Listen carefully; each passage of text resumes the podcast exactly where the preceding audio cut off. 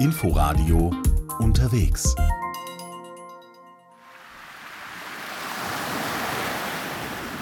Hallo und herzlich willkommen zu Unterwegs. Begleiten Sie uns heute nach Bali, eine Insel im Indischen Ozean. Am Mikrofon begrüßt Sie Tina Witte. Viele stellen sich das indonesische Eiland als tropisches Urlaubsparadies vor, als einen Ort für Aussteiger und sinnsuchende Menschen oder als exotische Romantikkulisse wie in dem Film Eat, Pray, Love mit Julia Roberts. Yoga und Surfcamps für Individualtouristen gibt es dort genauso wie Hochburgen für den Massentourismus. Wie abhängig die Insel mittlerweile von der Tourismusindustrie ist, das hat sich besonders während der Corona-Pandemie gezeigt. Viele Balinesinnen und Balinesen haben gehungert, weil sie ihre Jobs in der Tourismusbranche verloren hatten. Einige waren gezwungen, zurück in ihre Heimatdörfer zu ziehen. Wie geht es der Insel und wie hat sie sich während der Pandemie verändert? Wie viel davon ist noch authentisch? Sophie Angavi hat sich auf Spurensuche begeben.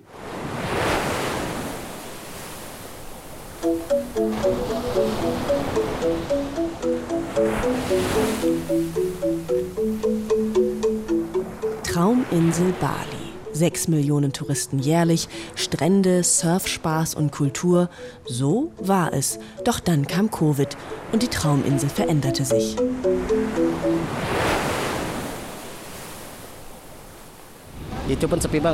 Es war unglaublich leer. Ich hatte richtig Angst.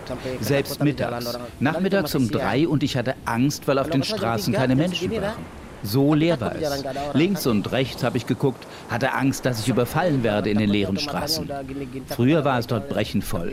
Heute ist alles geschlossen.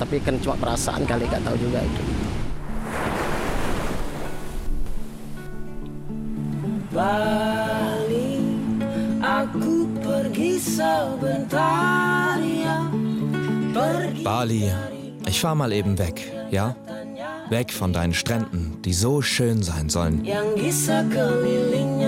die aber von Riesenhotels umzingelt sind.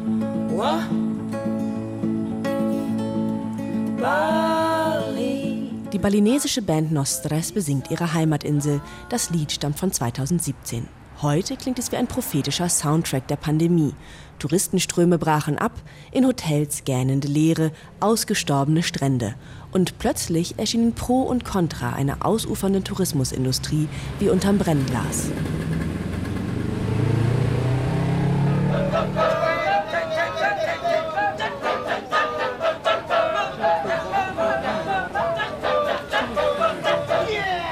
Zu Beginn des vergangenen Jahrhunderts, noch unter niederländischer Kolonialherrschaft, gelangte Bali als Inselparadies zu Weltruhm.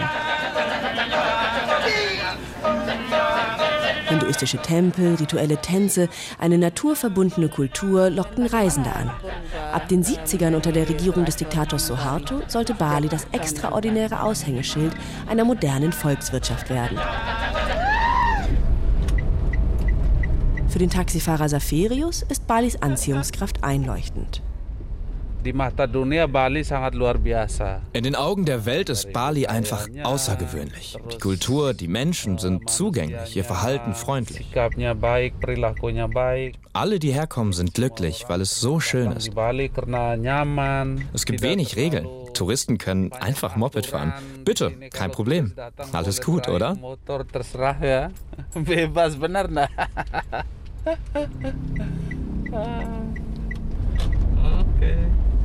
Vor der Pandemie, da landeten jährlich mehr Touristen auf der Insel, als Balinesen dort sesshaft sind. Der Kuta Beach lockt vor allem die Massen aus Australien, wie ein Ballermann Asiens. Bali allein spült jedes Jahr mehrere Milliarden US-Dollar in die nationalen Kassen.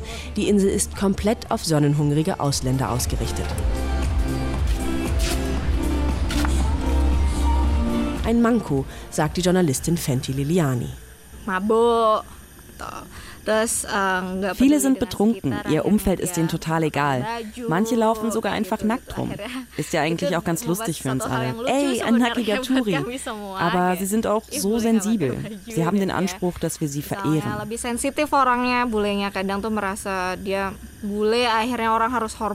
Wir wollen doch alle nur die Insel genießen. Warum können die Touristen genießen, wir aber nicht? Und der Grund ist irgendwie immer, dass wir nicht genug Geld haben. Bali den Touristen und nur den Touristen. So war es. Aber die Pandemie hat die überfüllten Hotelanlagen im Süden leergefegt. Für die lokale Bevölkerung war das ein Novum. Wegen Covid musste die Tourismusindustrie dann lernen, auch uns wertzuschätzen. Woher sollten sie sonst Geld bekommen? Keine Touris da. Ob sie wollten oder nicht, sie mussten die lokale Bevölkerung bewirten.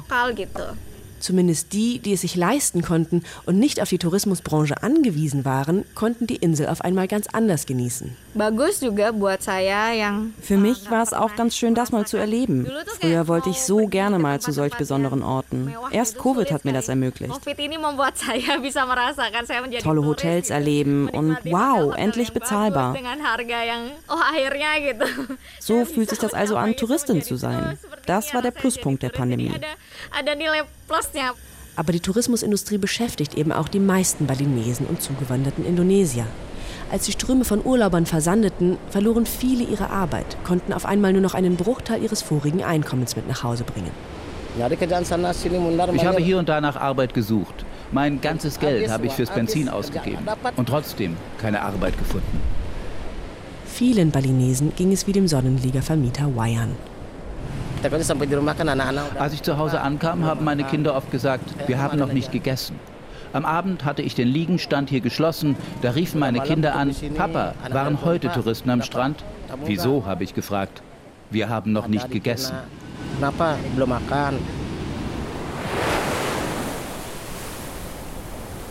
Besonders in den Pauschaltourismus-Hochburgen an der Küste wurde die Arbeit knapp.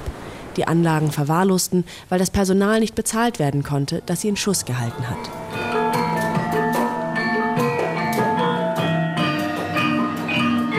Viele sind zurück in die Dörfer ihrer Familien gezogen, erzählt ein Hotelmanager. Kemungkinan kalau tinggal di desa kan tidak perlu harus bayar es ist tatsächlich schwerer, in der Stadt zu wohnen als auf dem Land. Auf dem Land gibt es ja alles. Da muss man keine Miete bezahlen oder Essen kaufen. Auf dem Dorf ist das ja alles da. Man kann dort Nahrung finden, weil auf dem Dorf die Arbeit nicht wegbricht, wie die Landwirtschaft, Gemüse anbauen. Da ist die Arbeit ertragreich.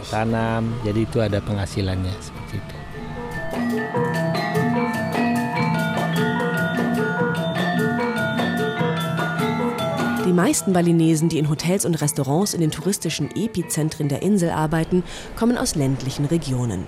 Dort haben sie Familie und einen Rückhalt in der Dorfgemeinschaft. Dort konnten sie unterkommen. Auch Liegenvermieter Wayan hat versucht, als Bauer Fuß zu fassen. Es gab Arbeit, aber das Einkommen war nicht genug. Manchmal hat es nur für den Monat gereicht. Die laufenden Kosten konnte ich damit nicht decken. Der Einsatz hat sich nicht gelohnt. Bauer war ich also nicht lange, nur ungefähr für ein halbes Jahr. Danach haben die Affen und Ratten alles kaputt gemacht und meine Ernte geklaut. Gegen die Pandemie kam niemand an. Alles war zerstreut.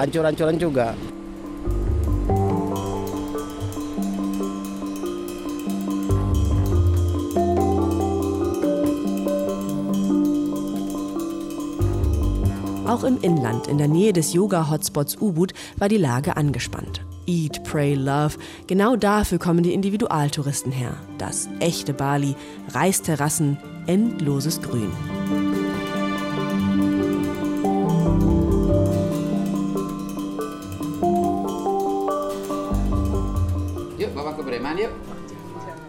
Ibu Wayan und ihre Familie haben deswegen Ferienhäuser auf ihre Felder gebaut. Eine Investition für die Zukunft sollte es sein. Jetzt sitzen sie auf den Schulden für die leerstehenden Häuser. Auf den zugebauten Feldern kann man nichts mehr anbauen, nichts ernten. Ich hatte Panik. Wir müssen ja jeden Monat den Kredit bezahlen und auch essen. Wo soll ich das Geld hernehmen? Das war stressig. Die Mietpreise für Villen sind gesunken. Wir hatten wenigstens eine Touristin, die in unserem Haus gewohnt hat. Sie hat gesagt, dass sie kein Geld hat. Sie wollte weniger zahlen. Sie hat gesagt, sonst zieht sie aus. Dia minta harga rumah turun gitu. Kalau tidak dikasih, dia mau pindah. Ich hatte Panik. Woher soll ich sonst das Geld kriegen? Also habe ich es ihr zum halben Preis gegeben. Kasih dia, dengan harga setengah. Tapi tetap tinggal di Seminyak ya, nggak mau pindah di Ubud. Gitu.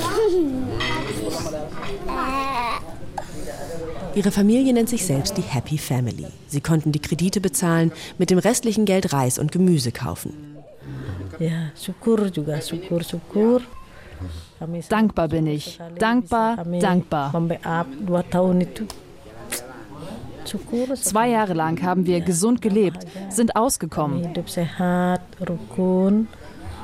Es ging ihnen in der Pandemie trotz allem besser als anderen Menschen aus ihrem Dorf. Mein Schwager, der ist richtig arm, hat keinen Vater, seine Mutter kann nicht arbeiten. Vor Covid hat er gearbeitet und wurde dann entlassen. Es ist so traurig. Wo soll er arbeiten? Wenn ich 20 Kilo Reis gekauft habe, dann haben wir geteilt, damit er leben kann. Mau ya?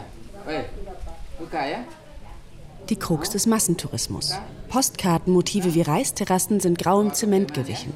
Neben Tempelanlagen und den weiten Stränden war die Reisfeldlandschaft seit jeher ein Hauptgrund für den Hype um Bali. Aber immer weniger Platz bleibt den Balinesen für die Landarbeit. Diese Verdrängung beobachten seit einiger Zeit auch lokale NGOs.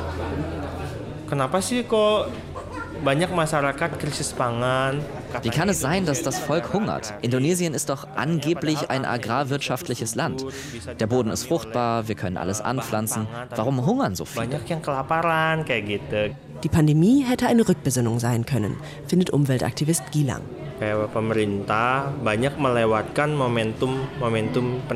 Die Regierung hat viele wichtige Momente verstreichen lassen, die die Situation hätten verbessern können.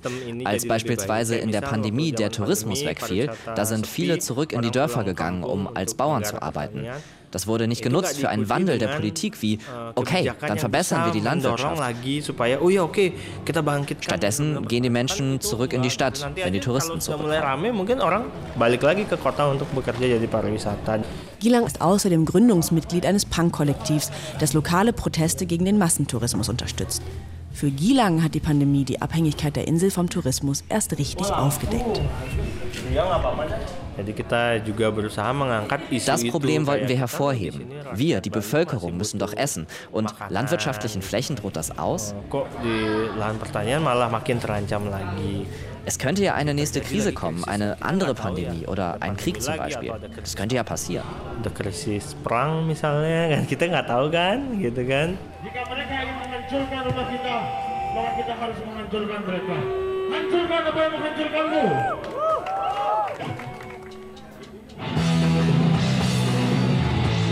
In der Pandemie hat das Kollektiv Essensausgaben für diejenigen organisiert, deren Einkommen weggebrochen ist.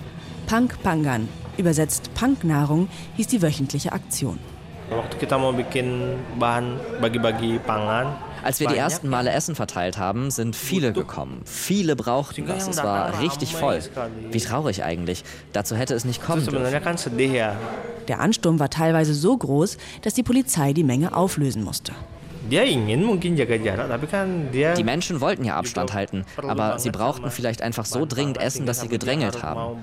Wir haben gesagt, bitte Vorsicht, aber sie haben gedrängelt. Bitte, ich, ich.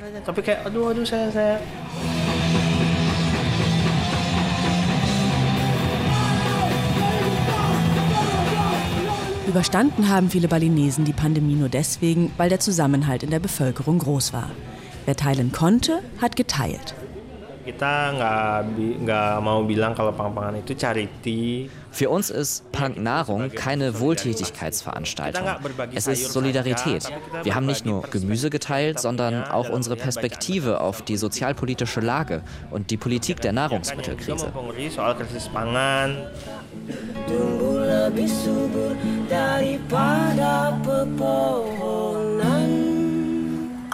Langsam kehren die Touristen nach Bali zurück.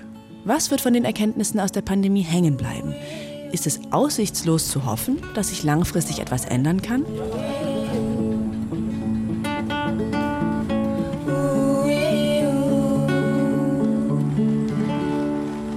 Gilang wünscht sich für die Bevölkerung, dass sie weniger abhängig ist vom Tourismus, dass sie die Vor- und die Nachteile des Tourismus abwägen kann. Es geht um ein Umdenken. Das Wichtigste ist, dass die Bevölkerung sich jetzt wundert. Wieso kann so eine Krise überhaupt passieren? Da ist doch was faul. Diese kritische Haltung ist wichtig, damit wir weitermachen können. Nur wenn das so weitergeht, dann kann sich wirklich etwas ändern an der sozialpolitischen Lage. Semoga esok ku kembali, semoga pemimpin menambah prestasi, bukannya menambah